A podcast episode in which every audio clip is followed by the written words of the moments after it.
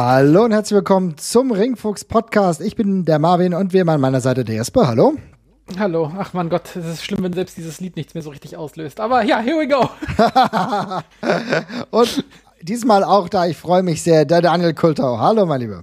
Hi Jungs, na danke für die Einladung. Sehr gerne und ich hoffe, du bringst uns ein wenig Enthusiasmus hier rein, denn wir reden über die Road to WrestleMania. Es ist eigentlich ein freudiges Ereignis, denn diese WrestleMania verspricht uns wieder ein Event vor Publikum. Aber Dani, die Road to WrestleMania stellt uns vor viele Fragen. Wir kommen frisch von dem Fastlane Pay-per-View der WWE und ehrlich gesagt habe ich sehr, sehr viele Fragen. Wie geht es dir nach der Durchsicht dieses Pay-per-Views mal ganz allgemein gefragt?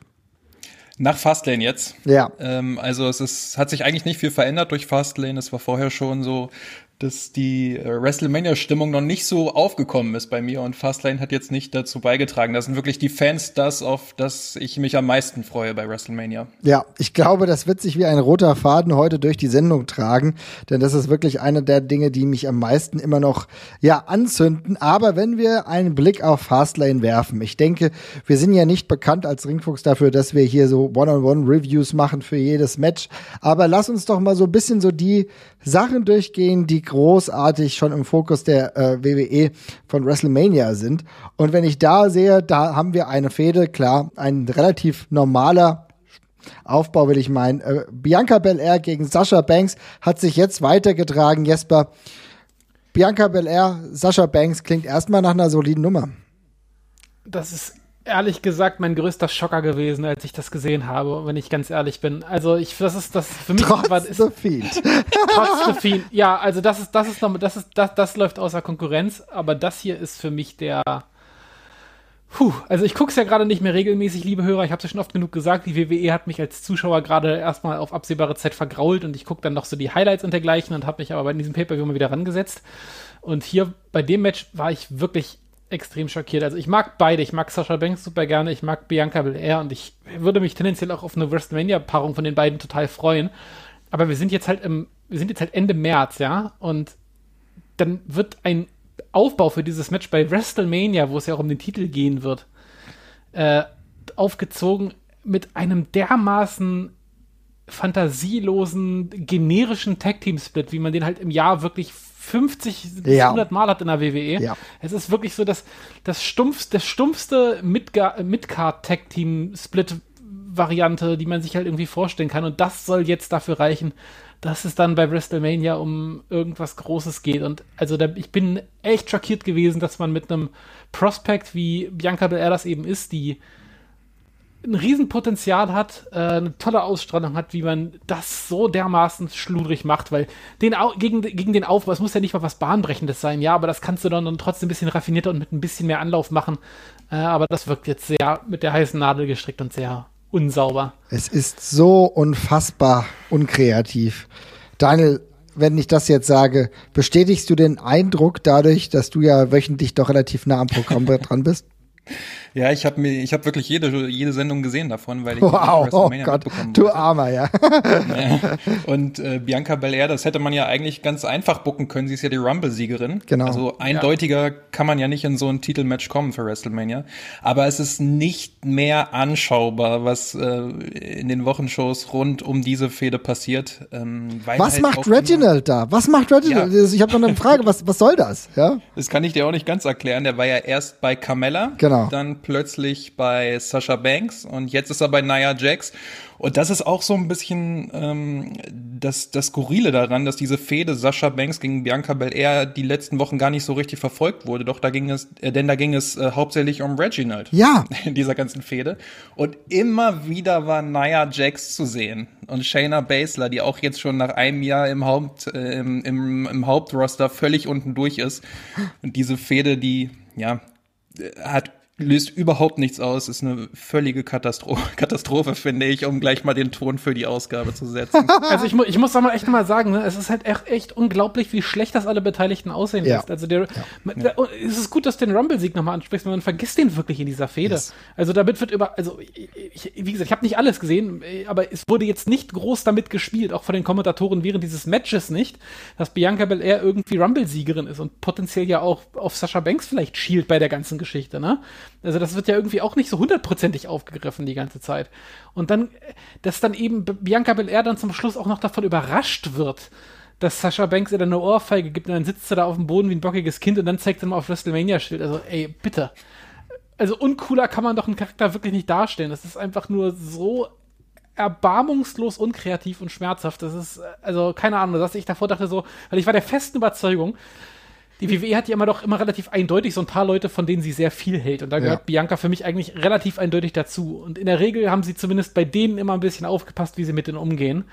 Aber Jesus Christus, also ich weiß wirklich nicht, wie jetzt die Fans sich für dieses Match irgendwie erwärmen sollen, wenn sie da in dieser Halle sind, aber. Pff. Es wird vielleicht nur über Sascha Banks funktionieren. Das ist halt ehrlich gesagt schon relativ bitter, dass wir mit Sascha Banks, einer der Topstars aus dem Jahr 2020, die sich trotz der Corona-Pandemie, trotz allen Schwierigkeiten gut gehalten hat, richtig abgeliefert hat. Erinnern wir uns als an beispielsweise das Hell in a Cell Match mit Bailey. Natürlich, die beiden hatten eine ähnliche Chemie, aber sie kommt aus einem extrem starken Jahr, wo sie als deutlicher Champ unterwegs ist und wird in diese Fehde gedrängt, wo ein Shayna Baszler noch involviert ist, die alleine vollkommen cool auch irgendwo aufgehoben wäre. Eine Nia Jax, die in einem WWE-Ring, seien wir ganz ehrlich, nichts verloren hat. Das ist eine Frechheit mittlerweile. Es ist nicht, es ist nicht mehr tragbar, muss ich ganz ehrlich sagen. Ich habe da auch gar kein Interesse mehr dran. Und dazu jemand wie Reginald, der so schwach ist, der überhaupt keinen Impact hat. Diese Weakness, was ist denn los mit ihm? Warum sollte mich interessieren, was dieser Typ, den ich nie zuvor vor dem WWE-Stint gesehen habe, was, was soll der da reinbringen.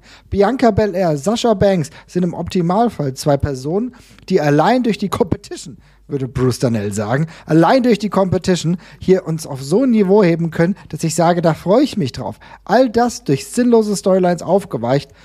Ich glaube, man würde dem Ganzen besser tun, wenn man dieses Match nur bei WrestleMania separat betrachtet und den ganzen Aufbau vorher vergisst, Daniel. Ja, auf jeden Fall. Ähm, Reginald habe ich sowieso nicht verstanden. Der war ganz plötzlich in den Shows. Ja. Ähm, ist ja, glaube ich, nicht mal ein Wrestler, sondern ein Artist. Ja. Und ja, treibt seitdem da sein Unwesen. Vollkommen gaga. Ich weiß, er kommt bei vielen Leuten tatsächlich gut an. Also, ähm, ich, da bin ich wahrscheinlich auch so ein bisschen ich akzeptiere es nicht so wie andere und das ist ja auch vollkommen okay. Da gibt es, wie gesagt, also ähm, ich habe auch viel Positives schon über ihn gehört und er muss ja dementsprechend auch äh, von, von der Art, äh, von der schauspielerischen Art durchaus gut sein. Ich finde halt, dass er in so einer Fehde, die potenziell, potenziell sogar eine Main-Event-Fehde sein könnte, halt dem Ganzen nicht würdig. So muss ich es leider sagen. Da hilft auch die äh, Karriere, die er früher beim Cirque du Soleil hatte, äh, bei allem Respekt aktuell noch ein bisschen wenig. Schwierig. Schwierige Kiste. Freut ihr euch denn doch irgendwie ein bisschen darauf, dass wir, wenn wir das abgetrennt davon betrachten, dass das Match per se gut sein könnte, Jesper?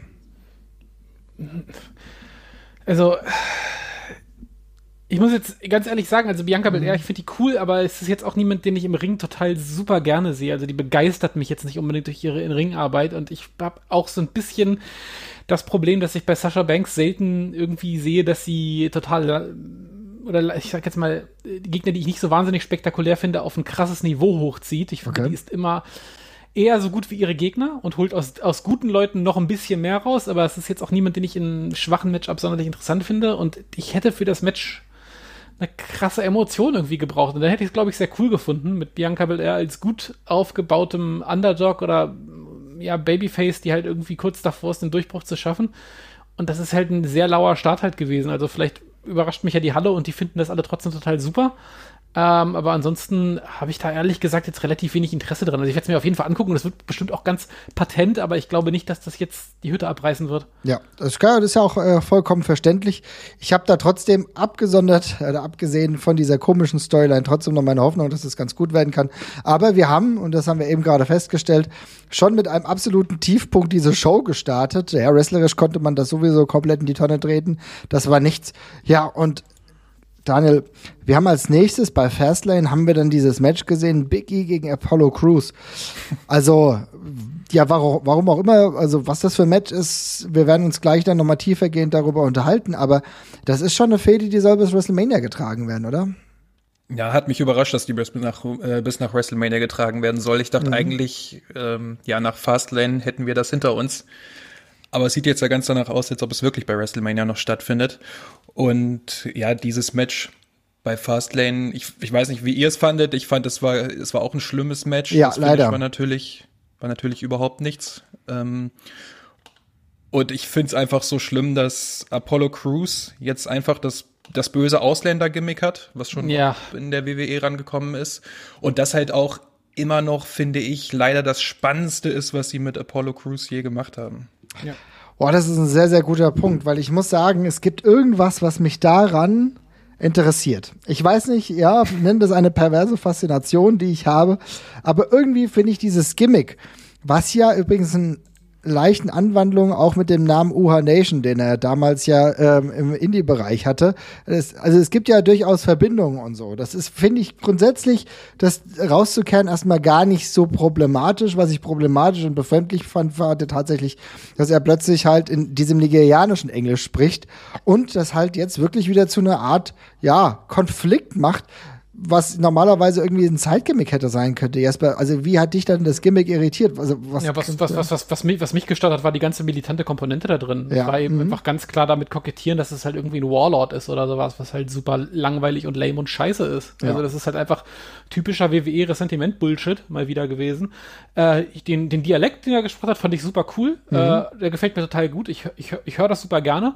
Und was du, glaube ich, interessant findest und was ich tendenziell auch interessant finde, einfach aus dem Grund, dass es im Wrestling oder vor allem in der WWE absolut sträflich vernachlässigt wird, ist das Spielen mit, mit, mit, mit afrikanischen Heritage. Ja. Was einfach super selten passiert. Genau, meine, das, ja. hat ja selbst, das hat ja selbst bei Kofi ewig lang gedauert, bis sie mal darauf gekommen sind, dass sie nicht irgendwie so tun müssen, als käme er aus Jamaika, sondern dass er eben aus Ghana kommt. so das ein ist halt- Quatsch das auch ist, noch und das ist halt, das ist, das ist halt, das ist halt einfach unglaublich äh, unterrepräsentiert Ja. in der WWE und darum ist es immer super erfrischend und cool, das zu sehen. Aber wenn es halt gleich wieder kippt und jetzt hat er zwei Leute in Camouflage dabei, weil das ist in Nigeria ja so. Ja, sorry, Alter. Ich, was willst du noch sagen? Es ist 2021 und es passiert halt immer noch und keine Ahnung, ich habe ich hab selber damals, als, als Apollo Crews in die, in, die, äh, in die WWE gekommen ist, schon gesagt, das wird nicht easy. Es ist kein Wrestler, der leicht zu bucken ist in meinen Nee. Augen. Das ist jemand, der lebt vom Live-Faktor und ist live sehr unterhaltsam und spannend. Ähm, aber nicht unbedingt ein krasser Story-Wrestler irgendwie. Und insofern, ich habe mir schon gedacht, dass es, dass, es, dass es keine ganz leichte Geschichte wird, Apollo Crews als ähm, in der WWE zu etablieren, weil sie sich mit solchen Leuten ja relativ oft schwer tun. Ähm, aber das ist jetzt so, boah, ich weiß nicht. Also, nee, das will ich ehrlich gesagt in der Form halt auch nicht sehen. Die, die Anleihen davon sind ganz cool, aber es, es geht halt mit dem ersten Schritt schon wieder direkt drüber. Also vor allem, das ist ja auch eine.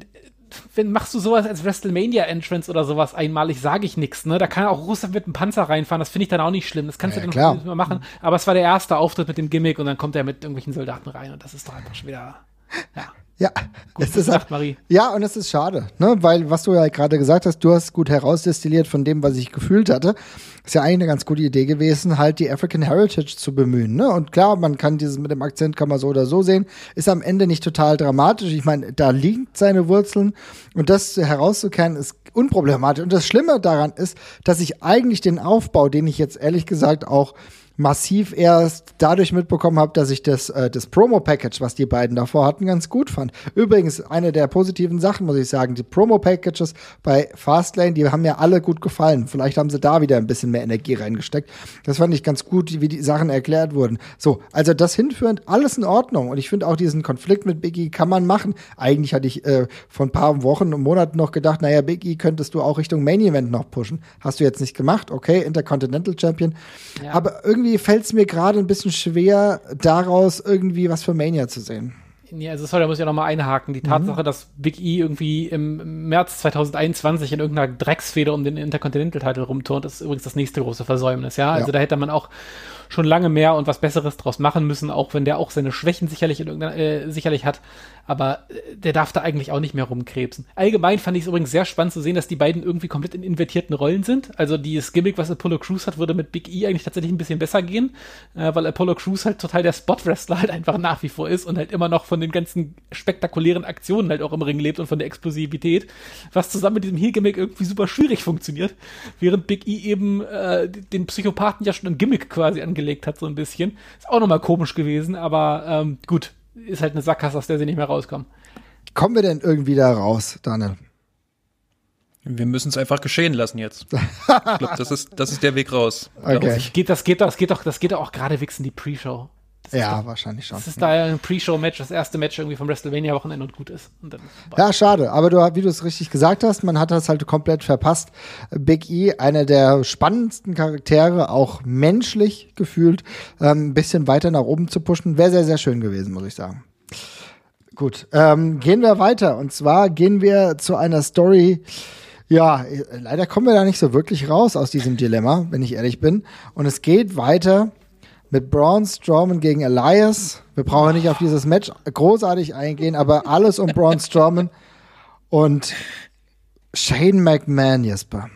Ja, was soll ich dazu sagen? Warum servierst du mir das überhaupt noch? Ich rede hier von Braun Strowman gegen Shane McMahon 2021 in einer Storyline, die sich darum dreht, dass Shane McMahon sagt, dass Braun Strowman doof ist und ihn mit Glibber überschüttet. Was soll ich, ganz im Ernst, was soll ich dazu noch sagen? Es ist doch einfach nur, es ist doch einfach nur noch erbärmlich, wirklich. Das ist doch, das bringt, also, wenn, dass ich das nicht sehen will, ist die eine Sache. Das ist ja völlig geschenkt, ja. Ich, ich habe jetzt auch, konnte mich auch nicht mehr groß dafür erwärmen, irgendwie nochmal Shadow Man gegen den Undertaker zu sehen oder sonst irgendwas. Aber das kann ja irgendwie seine Daseinsberechtigung haben.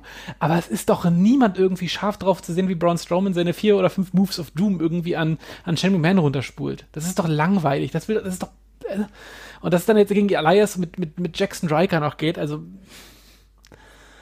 Ich, mir fehlen die Worte. Ich weiß wirklich nicht, ich weiß wirklich nicht, was ich dazu sagen soll. Was hilft das Braun Strowman in irgendeiner Form? Ist das irgendwas?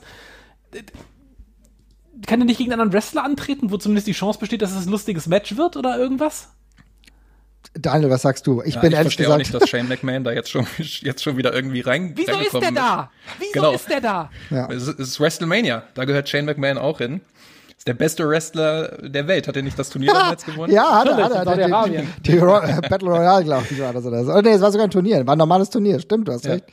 Aber äh, ja, es stimmt. Ich habe ich hab Fastlane heute Morgen geschaut mhm. und ähm, nach Big E und Apollo Crews habe ich dann nur gesehen, dass da Elias und Jackson Riker sind. Jackson fucking Riker, als ob diese Person irgendjemand braucht. Ja? Und ich und ich habe es nicht, also ich kann mir diese Fehde wirklich nicht anschauen. Es ist ganz, ganz schlimm. Also bei anderen Fäden, zu denen wir noch kommen, da habe ich so ein eine andere Art von Interesse dran, aber bei Braun Strowman gegen Shane McMahon überhaupt nicht. Und ich frage mich dann auch immer, wenn solche Sachen genehmigt werden, wie diese, wie diese Schleimattacke vor einigen Wochen bei ja, Raw, oh ob die dann backstage wirklich sitzen und sagen, ja, ah, das ist eine richtig gute Idee.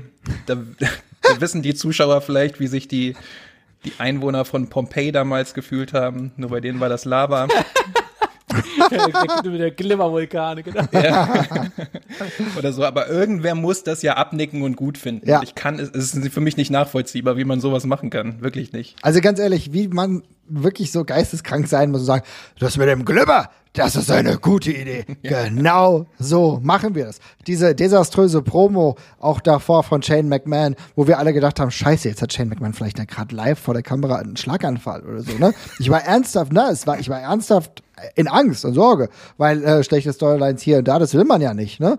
Ähm, also das, das äh, wirklich habe ich echt ein bisschen Angst gehabt. Am Ende äh, wird dann gesagt, nee, nee, das war so genauso geplant. Ich glaube, er hat einfach die Hälfte seiner Zeilen vergessen.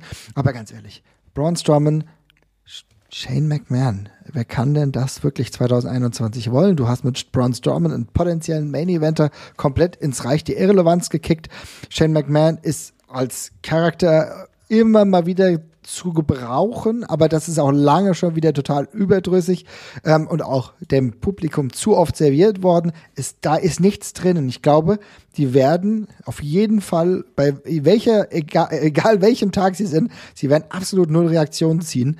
Da musst du schon ein Hell in a Cell machen, damit irgendjemand irgendwie einigermaßen begeistert ist ich, also ohne Scheiß, Shane McMahon schön und gut, das ist ja, das ist ja wirklich wurscht, ja. Ob der Shane McMahon jetzt irgendwie auf der WrestleMania-Karte rumturnt oder nicht, das ist mir tatsächlich relativ egal. Kann er von mir aus machen, wenn er da irgendwie noch seinen, seinen, seinen, seinen Quatschspot bekommt. Aber Braun Strowman hat mal ein Star sein sollen für die WWE. Richtig. Und ich weiß, der, der war jetzt viermal Champion, glaube ich. Keine von den Regentschaften ist, hat irgendetwas bedeutet. Alles war, es war alles Quatsch. Es war alles Unfug warum, also warum gibt man sich auch keine Mühe, den in irgendeiner Form zu schützen oder, oder denen zumindest eine coole, ein cooles Match zu geben? Warum, warum kriegt Braun Strowman nicht einfach irgendwie fünf Minuten äh, Schlachten gegen andere Riesen, wo die sich einfach Finisher an den Kopf hauen, Ja. wie mit Goldberg und Lesnar. Warum, warum, warum schlägt er sich nicht mit Donovan Dijak oder sonst irgendwas? Oder mit, mit, mit Keith Lee oder sowas und hauen, die hauen sich in fünf Minuten tot gegenseitig. Richtig. Das wäre unterhaltsam. Irgendwas, wo man sieht, ah, deswegen ist Braun Strowman cool. Dass man in den fünf Minuten, wo der da ist, da passiert irgendwas Cooles.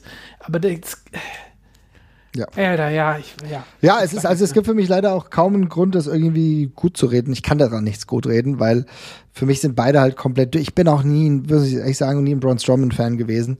Äh, da scheiden sich halt auch so ein bisschen die Geister. Dann, du warst mal ein bisschen optimistischer, was das ganze Thema anbelangt, ne?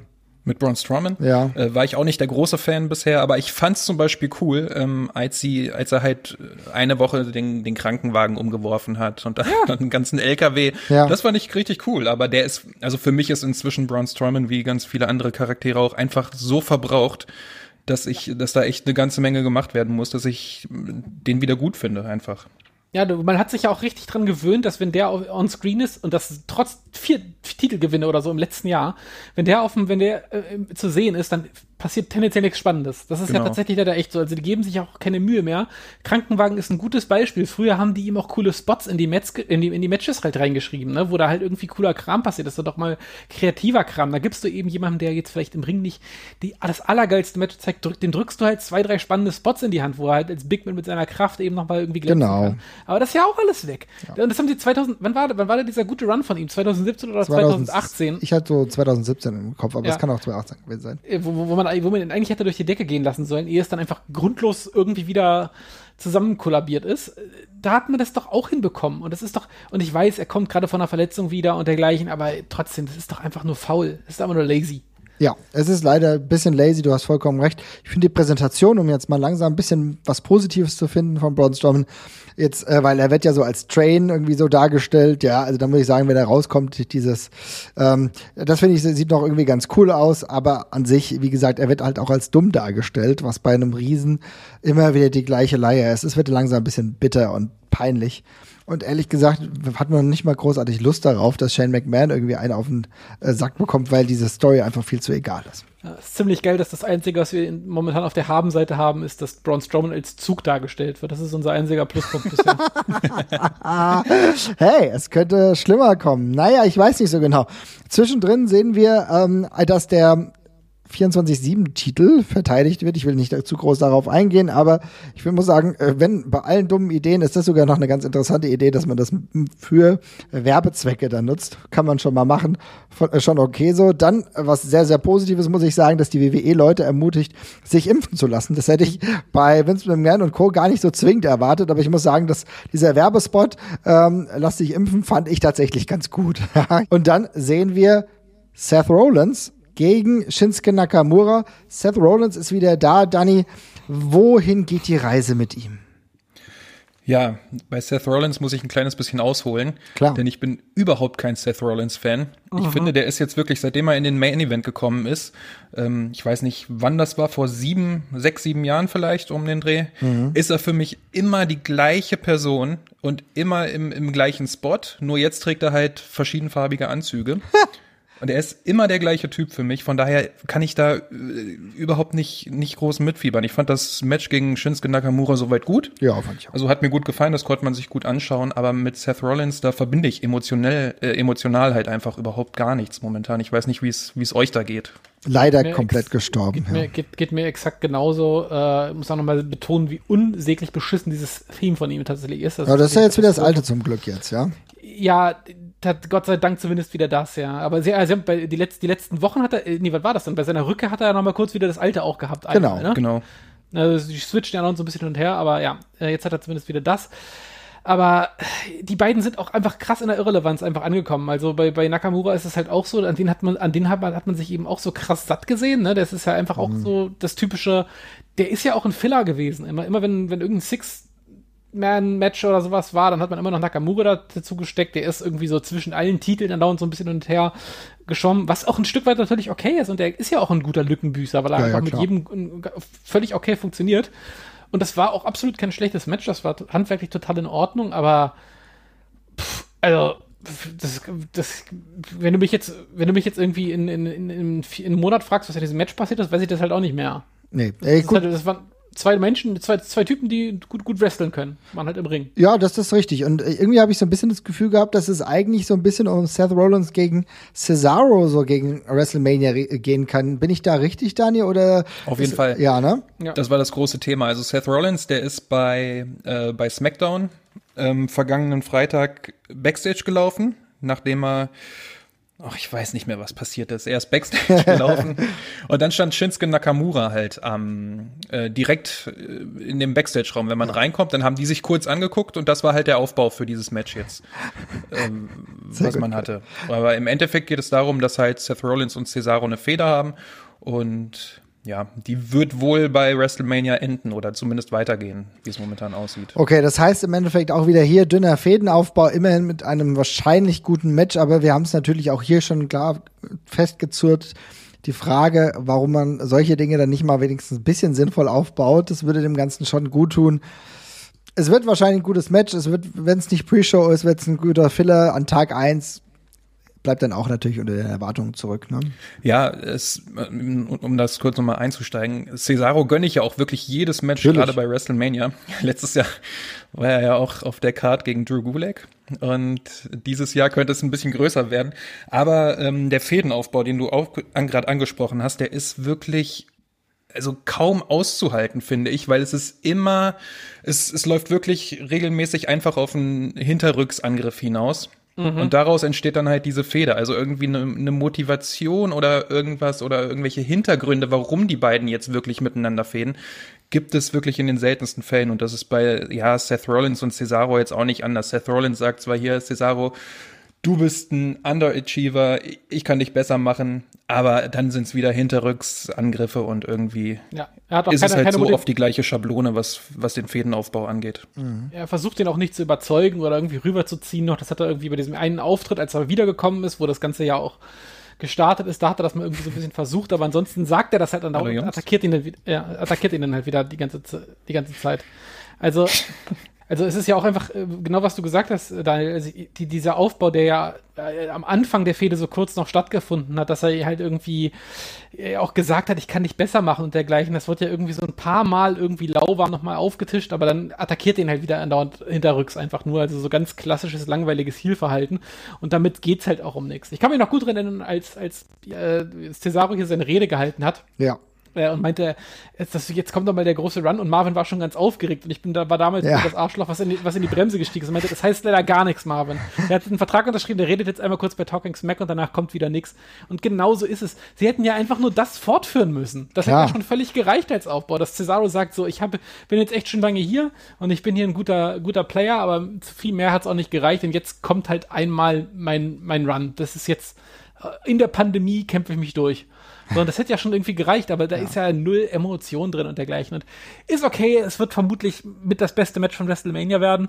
Äh, insofern ist das dann auch fein und das wird, das wird unterhaltsam werden. Und auch wenn man äh, Seth Rollins halt äh, emotional nichts mehr abgewinnen kann, wie das uns offenbar allen drei so geht. Leider. Ja, eigentlich auch schon bezeichnet ist äh, kann man auch nicht äh, verneinen, dass er bei WrestleMania immer ziemlich gute Matches zeigt mit ein paar kreativen Ideen und sowas drin. Insofern passt das alles und Cesaro kann ihn dann einfach irgendwie überm Kopf siebenmal um den Ring tragen und dann irgendwo wegschmeißen. Das ist doch dann alles fein. Dann passt es doch.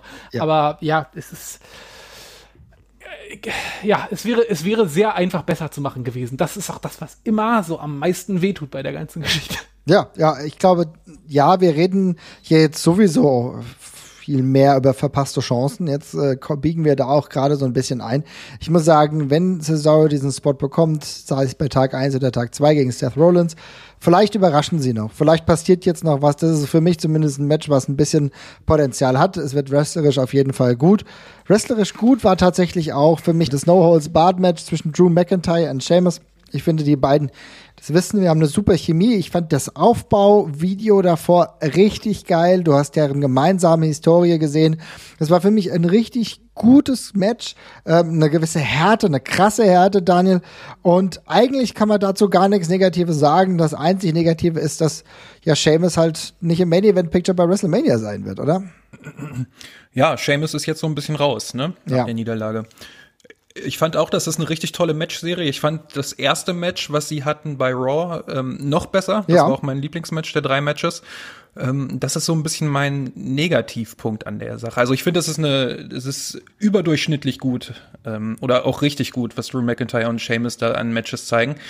Ich finde nur diese, diese Freundschaft, die die beiden ja schon seit Jahren haben, du hast gerade das Promo-Package angesprochen, die wurde jetzt so in drei aufeinanderfolgenden Wochen abgehandelt. Und jetzt ist Drew McIntyre halt wieder im, im Title Picture oder im, im Main Event oder im, im Titelmatch von WrestleMania gegen Bobby Lashley.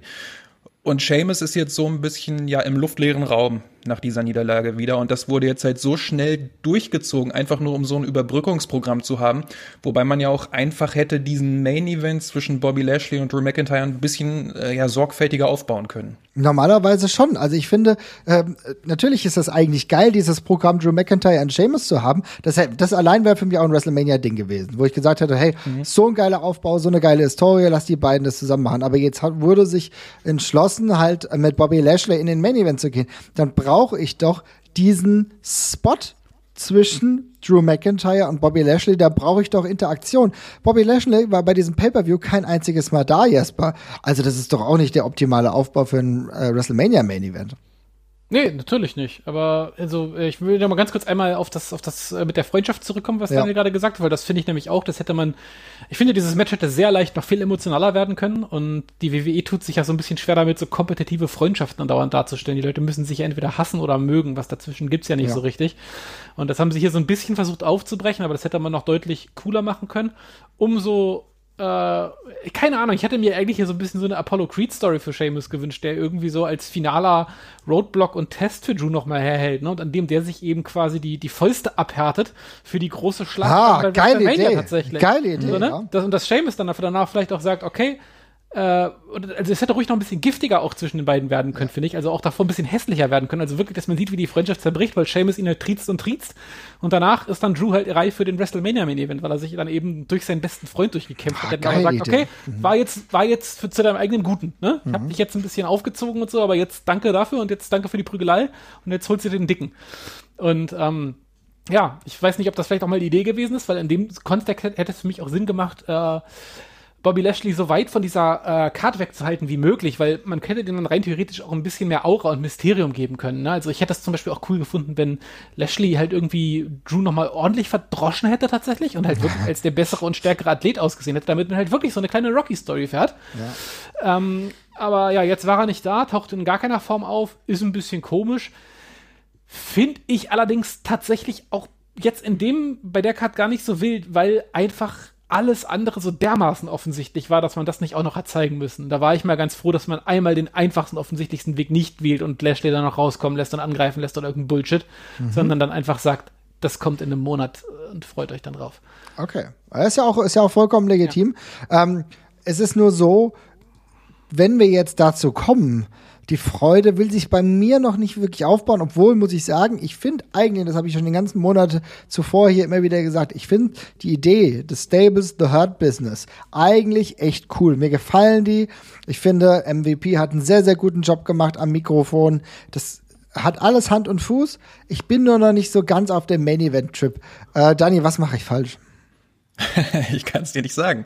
ähm, vielleicht hatte das mit der mit dem gleichen Grund zu tun wie bei mir. Ich hätte mich vor, weiß ich nicht, ich weiß gar nicht, wann das war, im Februar, ähm, Januar, Februar hätte ich mich super auf den Main Event Drew McIntyre Ja. gegen Bobby Lashley gefreut. Gerade auch weil The Hurt Business, wie du es gesagt hast, ein wirklich cooles Stable ist und auch eine, eine Fraktion in der WWE oder Charaktere in der WWE, die nicht wie die allerletzten Clowns dargestellt werden also diesen wirklich ernst zu nehmen, da hätte ich mich super drauf gefreut. Aber seit es diese Abfahrt oder diese, diese kleine, diese kleine Ausfahrt rund um The Miz gegeben hat, habe ich irgendwie das, die Lust an diesem Match so ein kleines bisschen verloren, weil ich, Bobby Lashley ist ein super beschützter und protected ähm, Wrestler, auch weiterhin.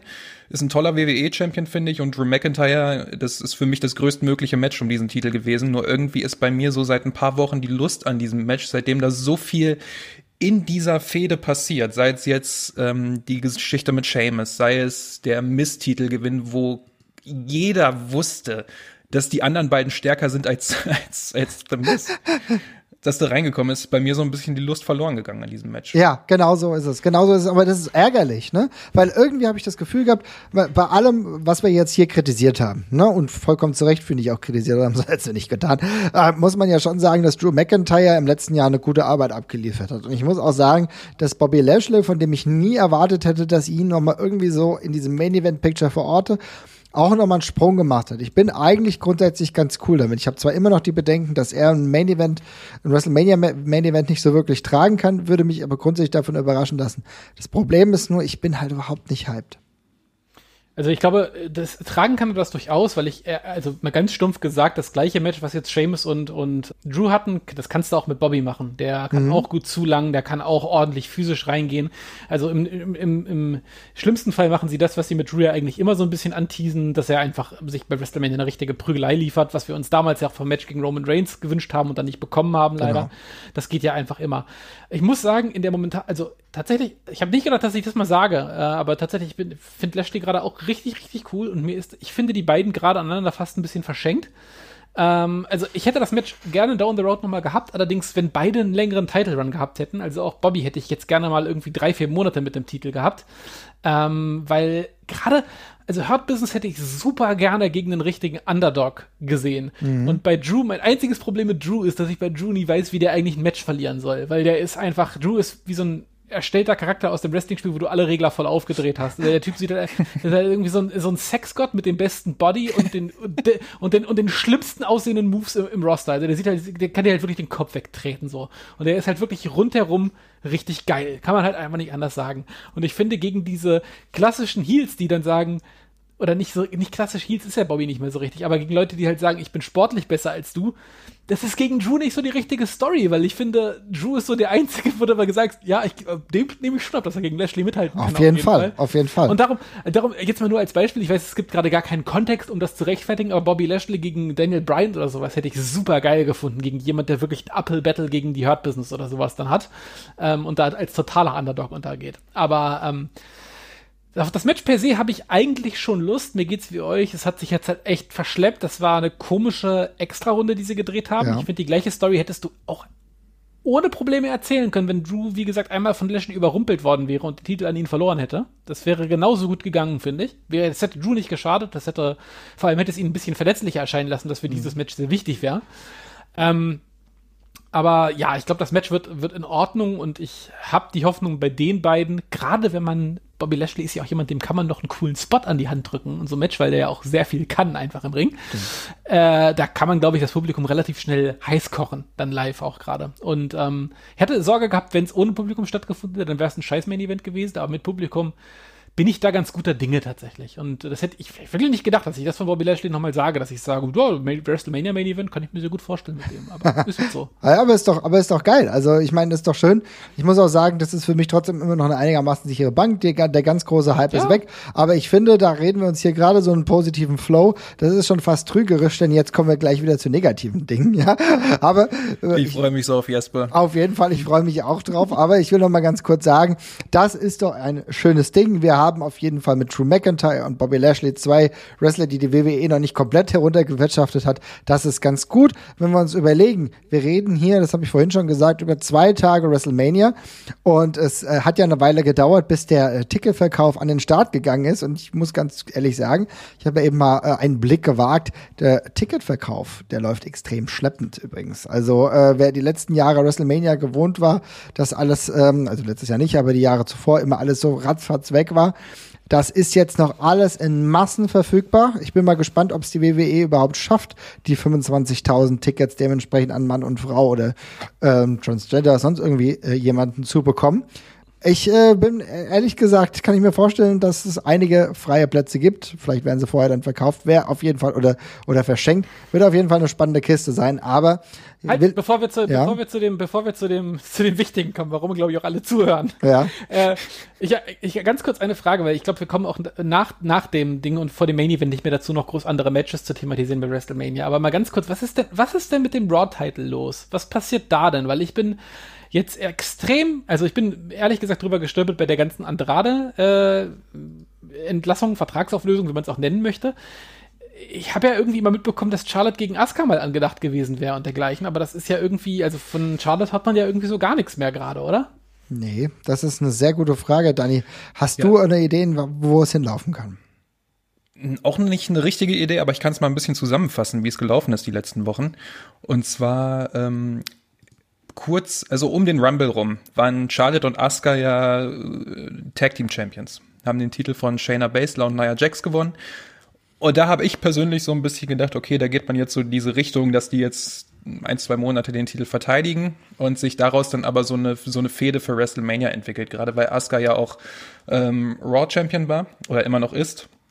Und dass es dann so ganz klassisch läuft, dass dann die Tag Team Partner gegeneinander antreten bei WrestleMania und Asuka gegen Charlotte.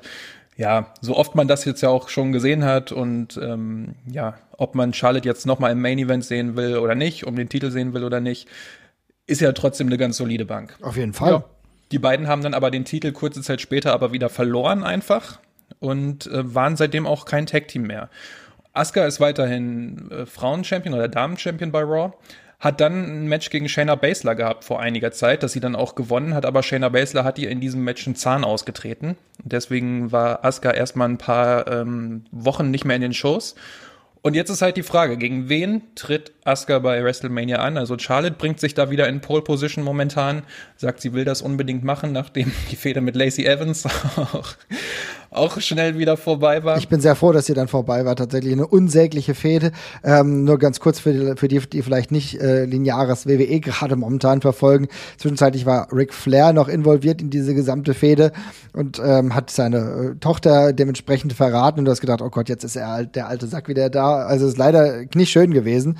Ja, äh, Lacey Evans ist schwanger geworden, was uns zum Glück dieses Match erspart hat. Genau. Und ähm, ja, jetzt ist halt so die Frage, tritt Charlotte wieder an? Es gab jetzt auch, glaube ich, von, von Mandy Rose oder Dana Brooke gab es da jetzt auch schon Interviewsegmente, wie sie gesagt haben, nee, wir können es nicht mehr sehen, wenn Charlotte immer um den Titel antritt. Wir sind jetzt auch mal dran. Aber eine Entscheidung ist da noch nicht gefallen. Das ist jetzt so quasi der Stand der Dinge. Mhm. Es ist ganz spannend, weil ähm, es gab ja ein bisschen WrestleMania-Promomaterial, wo Charlotte auch drauf abgebildet war, wo sie wieder rückwirkend entfernt worden ist tatsächlich, was nichts heißen muss. Das kommt, glaube ich, relativ häufig vor, aber man liest natürlich gerne was rein. Äh, aber jetzt ja, ist Andrade weg, also ihr Mann ist aus der Promotion raus. Das äh, treibt natürlich die Diskussion auch noch mal ein bisschen an.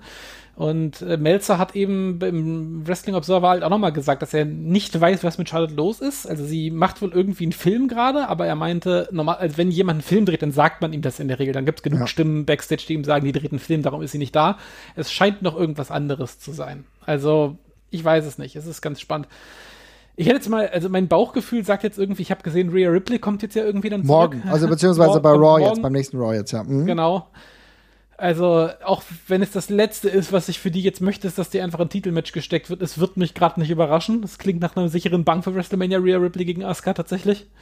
Ähm, Würde ich auch für eine Option halten, aber ja, let's see. Ja, aber es ist trotzdem genau, dass du das jetzt nochmal beleuchtest. Dann hat es eben kundgetan, Asuka war halt auch weg mit dieser, ja, klar, war, dürfte eine meiner Concussion gewesen sein, also war nicht ganz unproblematisch. Ja, und jetzt kommt ähm, Rhea Ripley zurück, wurde ja angekündigt.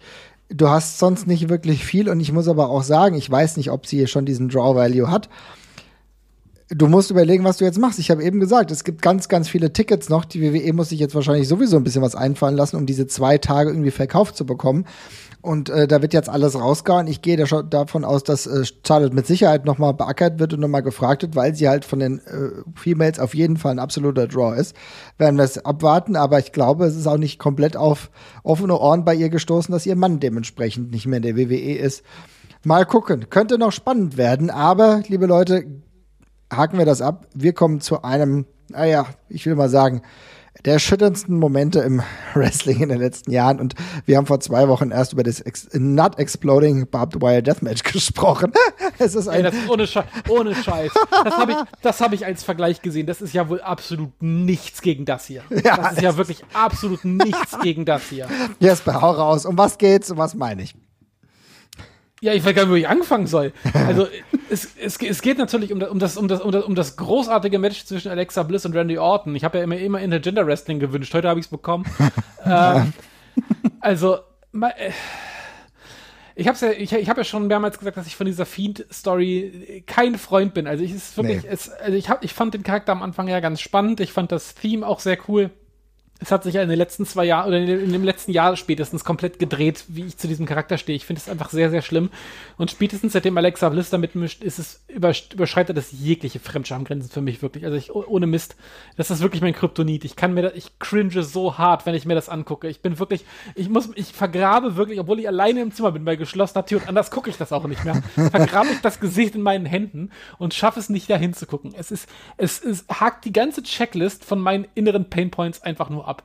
Alexa Bliss mit diesem furchtbaren Harley Quinn Gedächtnis Cosplay Bullshit in Horrormanier, wie sie da rumsitzt. Und ich nix gegen Alexa Bliss. Ich finde Alexa Bliss ganz toll. Ich finde, ich habe gegen, gegen keinen der Beteiligten habe ich was. Das möchte ich noch mal ganz kurz sagen. Ich finde, es ist wirklich viel schlimmer als die Summe seiner Teile hier. Aber Alexa Bliss in dieser grausamen Rolle, in diesem, in diesem Horror-Klischee, äh, dazu Randy Orton, der auch da nicht reinpasst in diese ganze Nein, Geschichte. Was ist, mhm. und, und, und alles garniert halt von, von, von, von, von, von dieser, von dieser grauenerregenden WWE-Produktion. Ich kann nicht in Worte fassen, wie scheiße das alles aussieht, wie scheiße das alles klingt und wie scheiße das alles geschrieben ist. Es ist wirklich ein, es ist wirklich das, was The Room fürs Drama ist, ist das, ist diese Fehde fürs Wrestling.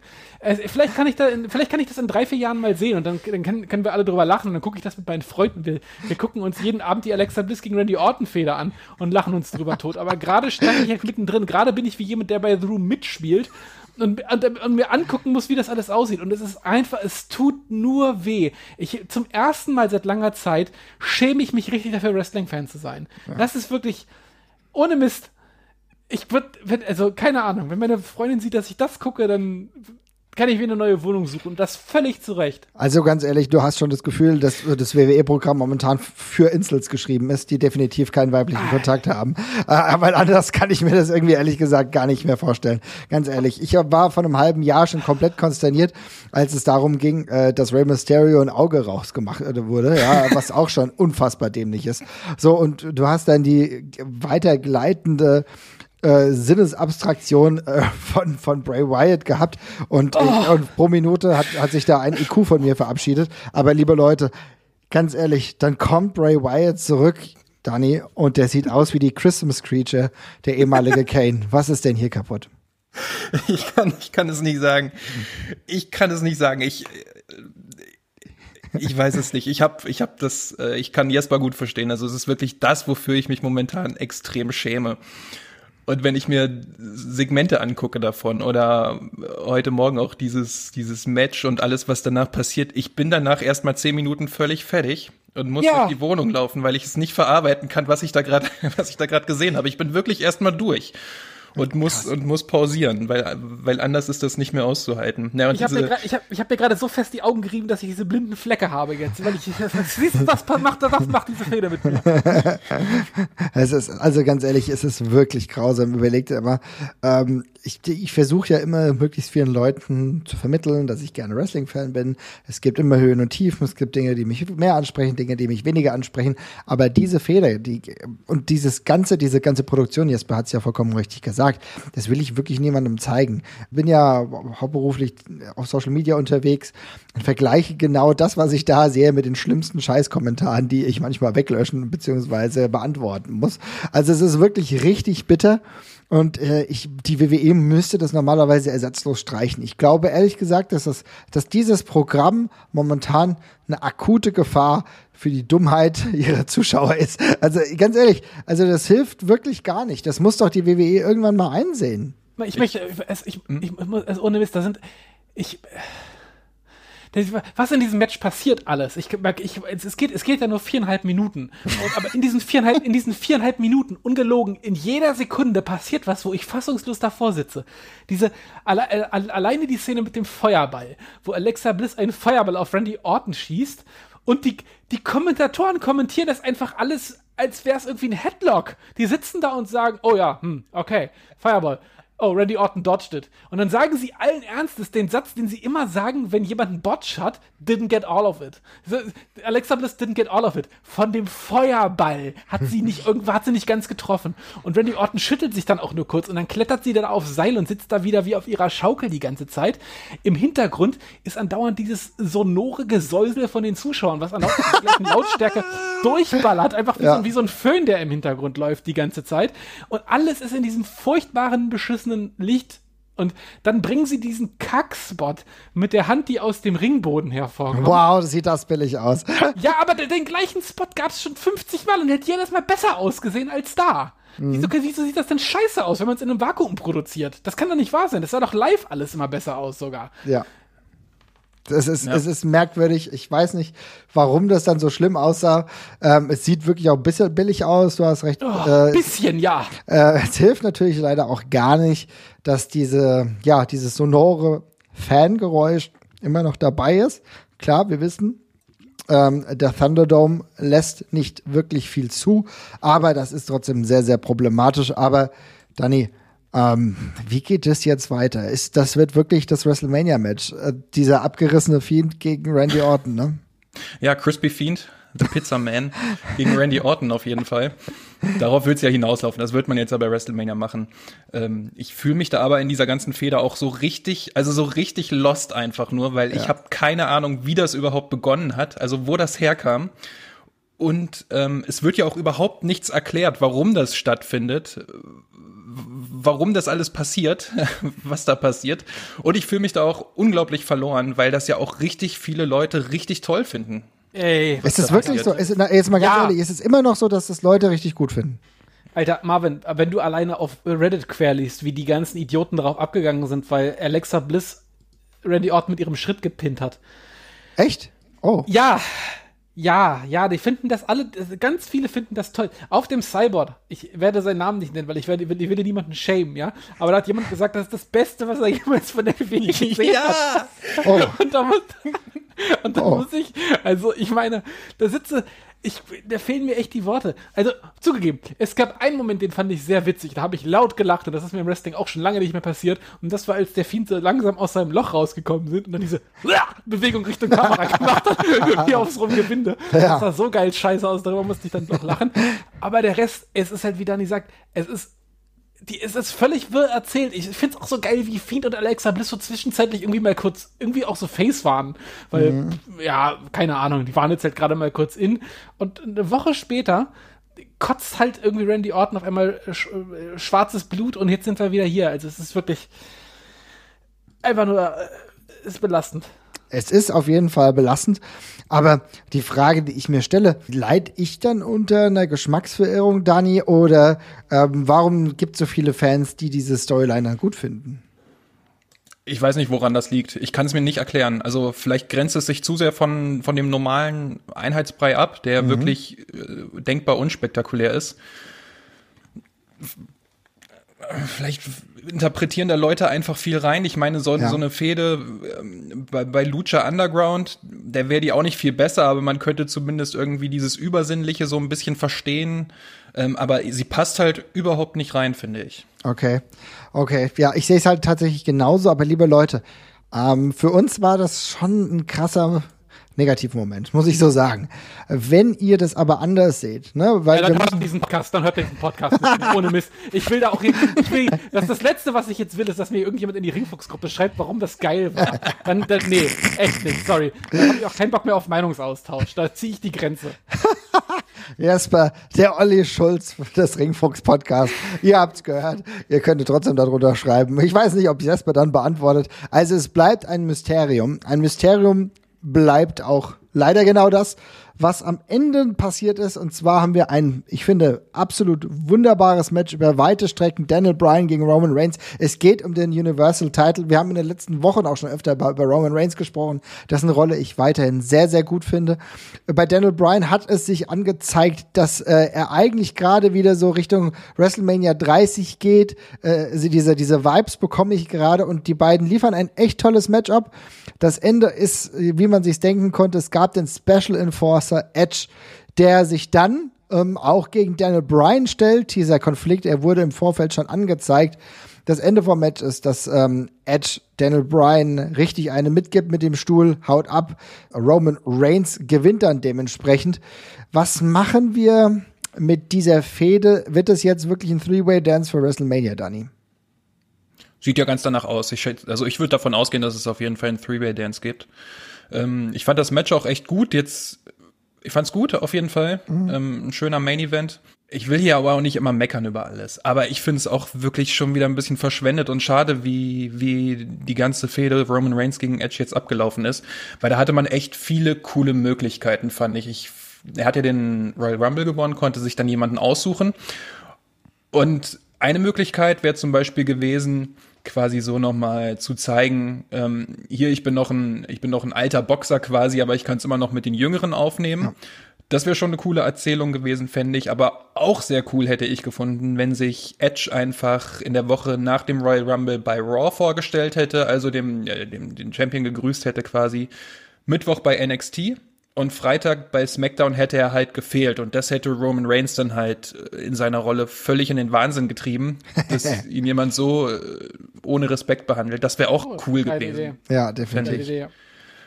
Geil, aber dazu kam es ja nicht und es ist wieder ziemlich ein ja, 0815 Aufbau, aber das war ja mit Edge von Anfang an eigentlich so, weil sein, sein erster Auftritt nach seiner Verletzung war bei Raw ähm, als Todd Phillips gesagt hat, äh, Tom Phillips gesagt hat, ähm, ja, übrigens, jetzt haben wir ein kurzes Interview mit Edge.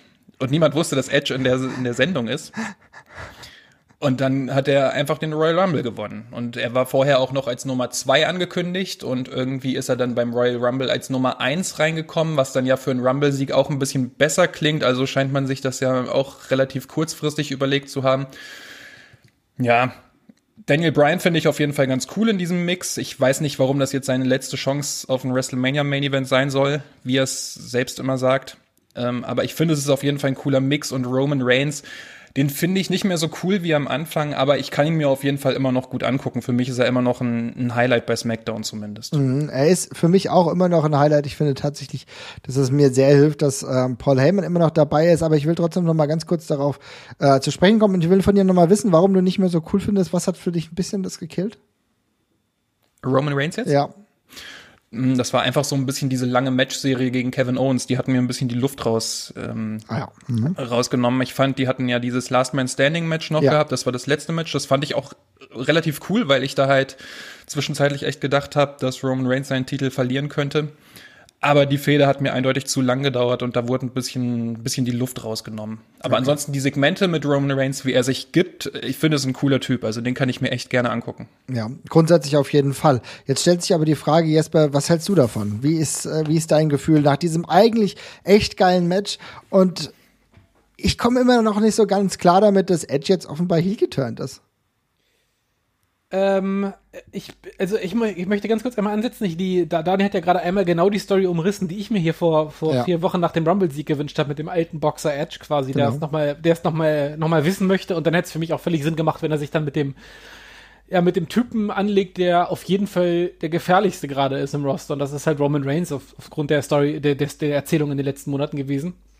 Ähm, und tatsächlich, je näher das gekommen ist, umso mehr hatte ich ein bisschen Probleme, mir das vorzustellen. Und ich, ehrlich gesagt, liegt das bei mir, ist das damit verbunden, wie Edge historisch dargestellt wird und wie er auch immer noch wrestelt, weil ich finde, wenn Edge ein Problem hatte als Wrestler, dann war das eigentlich immer, dass er eine relativ bescheidene Offense hatte. Also mhm. das ist einfach ein Wrestler, der hat einen Spear gehabt und der hat irgendwie einen DDT noch gehabt und dann hat er auch zwischenzeitlich mal einen weirden Submission-Finisher Finisher gehabt und so. Das ist auch alles ganz fein, aber ansonsten war das von der Offense her immer ein schwieriger Wrestler und dementsprechend war der auch folgerichtig immer sehr lange Heal, fand ich, weil dann kann er eben mit dem anderen Kram äh, punkten. So ne? eher so ein also, Defense-Wrestler oder was? Naja, ja? naja, Stichwort Ultimate äh, Opportunist und sowas. Das ist ja auch das, was sie jetzt wieder gefahren haben. Und ich habe dann, je länger das ging, habe ich mir immer mehr Schwierigkeiten gehabt, mir ein Match zwischen Edge und Roman Reigns vorzustellen, was unterhaltsam ist und was auch von Edge als Face so getrieben wird, als jemand, der sich da richtig wehrt, weil in meinem Kopf muss das jemand sein, der striken kann, der so von unten nach oben kämpft und das ist Edge irgendwie nicht so wirklich. Und ich habe so ein bisschen das Gefühl, und ich habe das nirgends gelesen und ich weiß auch nicht, ob das Sinn macht, aber ich habe so ein bisschen das Gefühl, dass die Tatsache, dass man da jetzt vielleicht ein Three-Way draus macht, ganz klar damit zusammenhängt, dass WrestleMania vor Publikum stattfindet. Weil Roman Reigns gegen Edge für mich potenziell äh, ein Match ist, was, vor, was bei WrestleMania schön abrauchen könnte. Was davor super klingt und vor Publikum ist das auf einmal langsam und zäh und äh, haut nicht richtig rein. Und ich könnte mir vorstellen, dass das daran liegt, dass man gemerkt hat, okay, wir haben Publikum, wir müssen da irgendwas anderes machen. Wir müssen, am Ende werden die beiden ausgepfiffen oder sonst irgendwas. Oder Roman Reigns auf einmal wieder face, das wollen wir auch nicht. Und ähm, darum könnte ich mir vorstellen, dass man vielleicht Daniel Bryan da mit reingeschoben hat, damit ähm, er eben so ein bisschen die Reaktion quasi äh, ja, katalysiert und eben äh, als klares Face in dem, in, dem, in dem Match dann drin ist und Edge eben so ein bisschen in die Rolle zurückfallen kann, in der er populär geworden ist, nämlich als ja, Tweener bis Heel, der eben gegebenenfalls Daniel Bryan hintergeht, wenn es Sinn macht oder eben auch nicht. Das ist ja auch ein schönes Fragezeichen fürs Match. Also finde ich eigentlich sogar ganz spannend. Okay, jetzt machst du mir wirklich ein bisschen mehr Lust auf dieses Match. Du äh, sagst also, und das kann ich vollkommen nachvollziehen, das wäre ein Match, was normalerweise vor Fans hätte abrauchen können. Durch Können, können, nicht- können, nicht können, müssen, können, können, können, auf jeden Fall. Und du hast zusätzlich den Aspekt mit reingebracht, was natürlich eine sichere Bank ist. Daniel Bryan zieht Fans. Da bin ich ziemlich sicher. Und mit Daniel Bryan haben die Fans einen absoluten Moment. Allein durch Yes, Yes, Yes können sie mitgehen. Und ich glaube auch, wenn es am Ende vielleicht so kommt, dass Edge Daniel Bryan hintergeht, ihm nochmal eine reinhaut, dann er wirklich Edge the Ultimate Opportunist ist und dadurch den Titel holt, vielleicht für, sogar für eine längere Regentschaft, ohne Roman Reigns zu schaden, könnte das auch eine Idee sein, ne, Daniel? Kann ich mir gut vorstellen, auf jeden Fall. Mhm. Hört sich ganz gut an, ja. Also, ich glaube, wir, ich merke schon, wir sind hier komplett in einer Welle der Negativität gestartet, arbeiten uns langsam zu positiven Dingen hervor. Das heißt also zumindest die beiden Main Events, die, wie wir sie jetzt skizziert haben, Drew McIntyre gegen Bobby Lashley, dann möglich, möglicherweise der Three-Way Dance, Edge, Roman Reigns und Daniel Bryan. Das sind eigentlich erstmal ganz gute Main Events. Jetzt will ich dich aber mal fragen, Daniel, das ist natürlich für zwei Tage ist das ja noch keine volle Card. Was erwartest du oder soll ich lieber sagen, was befürchtest du wird noch passieren?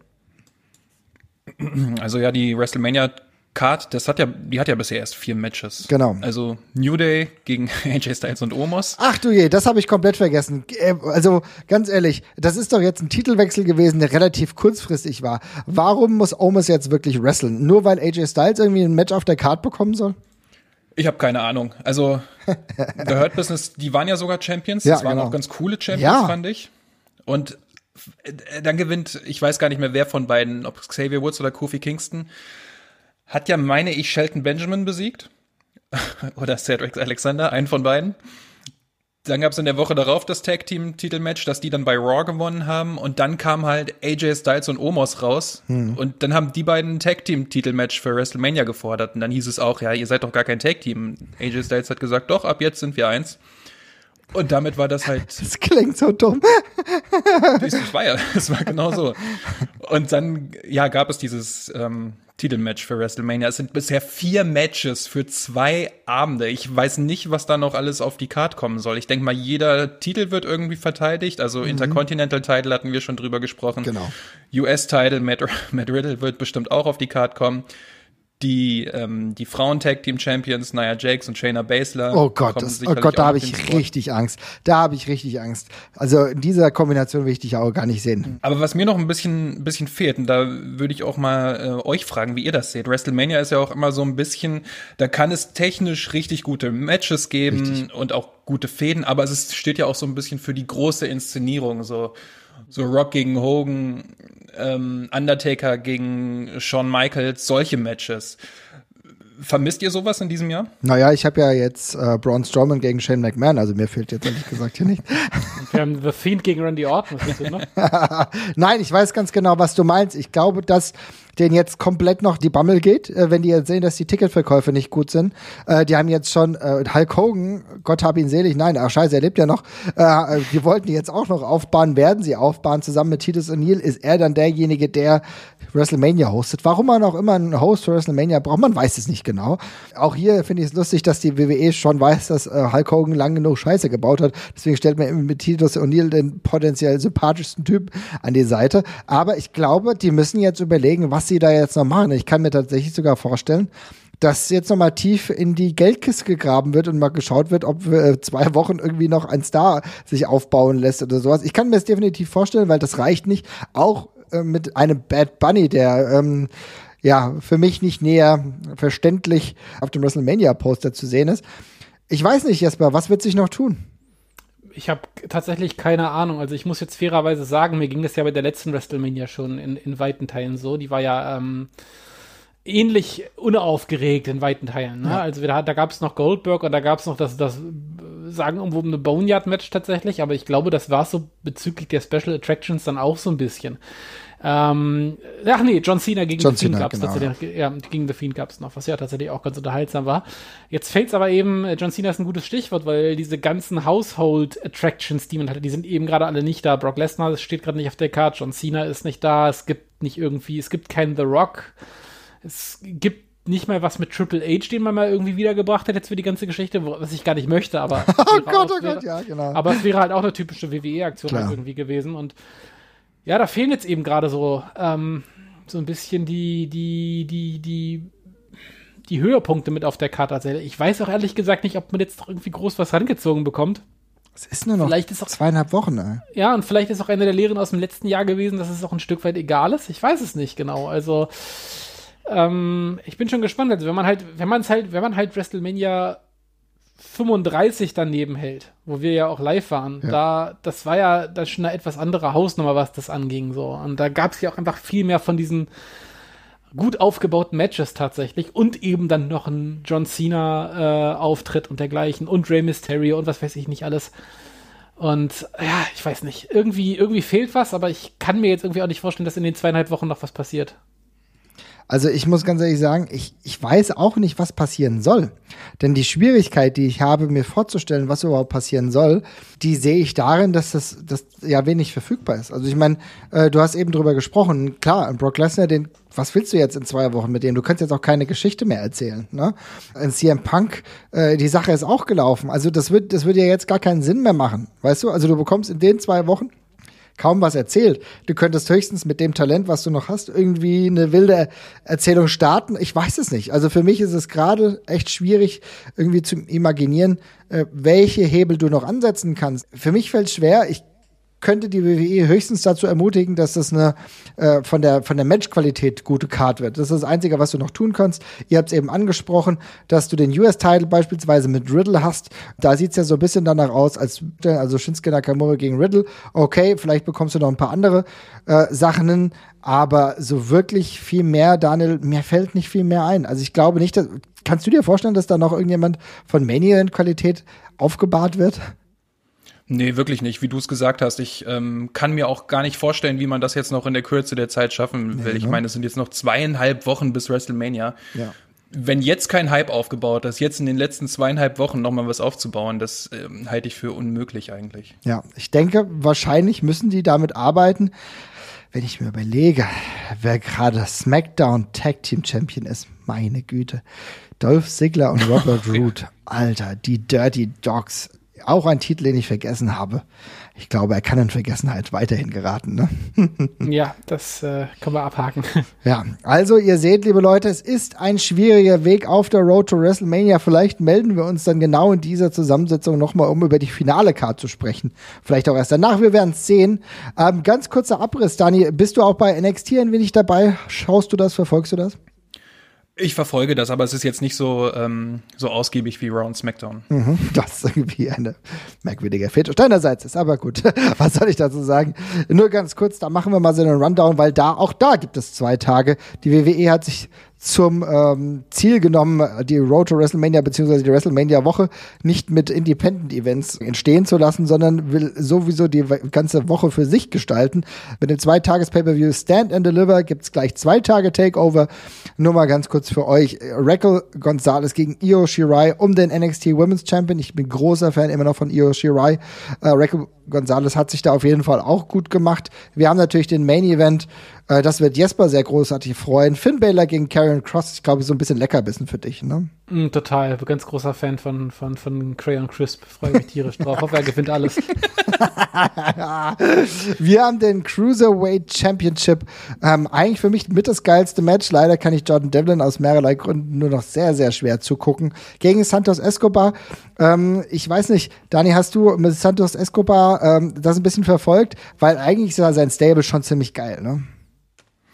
Habe ich zu wenig verfolgt, um das mhm. wirklich fundiert sagen zu können. Ich kenne ihn aber noch aus Lucha Underground und fand ihn da immer wirklich super. Mhm. Also ich mag ihn eigentlich sehr gerne. Also, also seine Lega ist richtig gut. Ähm, schaut da auf jeden Fall mal rein. Dann haben wir noch Adam Cole gegen Kyle O'Reilly. Das ist der Aufbau, den jahrelang äh, Aufbau kann man schon fast sagen, von ihrem Team, was jetzt dementsprechend zerbrochen ist. Und wahrscheinlich werden wir Walter sehen äh, mit Imperium gegen Tommaso Ciampa und äh, Timothy Thatcher. Mal schauen, was sich da noch tut. Das können wir vielleicht demnächst auch nochmal genauer beleuchten. Schauen wir mal. Aber ich muss ganz ehrlich sagen, trotz aller Schwierigkeiten, NXT ist auf jeden Fall schon besser aufgebaut als äh, die WWE mit ihrer WrestleMania. Es wird rocky, aber ich glaube, wir können uns alle darauf einigen. Wir freuen uns ein bisschen darauf und sind zumindest gespannt, was mit den Fans passiert, ne, Jesper? Ja, das ist ja schon mal ein etwas emotionaler Moment, wenn man dann vielleicht zumindest ein paar Fans im Stadion sieht. Vielleicht emotionalisiert mich das ja so sehr, dass ich dann auch alles gut finde. Spoiler. Nein, aber ich freue mich trotzdem. Also Wrestling mit Fans ist schon eine feine Sache. Ja, es wird, wird wieder Zeit, Dani, ne? Auf jeden Fall. Das ist auch das, worauf ich mich am meisten freue. Das sind wirklich mal wieder Zuschauer beim Wrestling zu haben. Ich hoffe trotzdem, dass der Laden dann noch ausverkauft ist. Das muss die WWE bis dahin noch leisten. Vielleicht sehen wir dann trotzdem aus irgendeinem Grund, dass dann äh, CM Punk äh, bei, bei SmackDown angreift und zwar Daniel Bryan ihm die Chance kostet und dann wir für zwei Wochen einen Rundown Daniel Bryan gegen CM Punk haben und die dann im Endeffekt plötzlich auf der Karte sind. Von mir aus, ich nehme alles. Ich freue mich drauf. Macht's gut, liebe Leute. Es hat mich sehr gefreut, dass wir darüber geredet haben. Und wie immer, schreibt ganz gern bei uns in die Gruppe, ähm, was ihr sagt. Vielleicht emotionalisiert euch doch das ein oder andere Match, was wir jetzt mutwillig vergessen haben. Macht's gut, ihr Lieben. Tschüss. Ciao. Tschüss. I said, are you ready for the Survivor Series? One. Who will survive?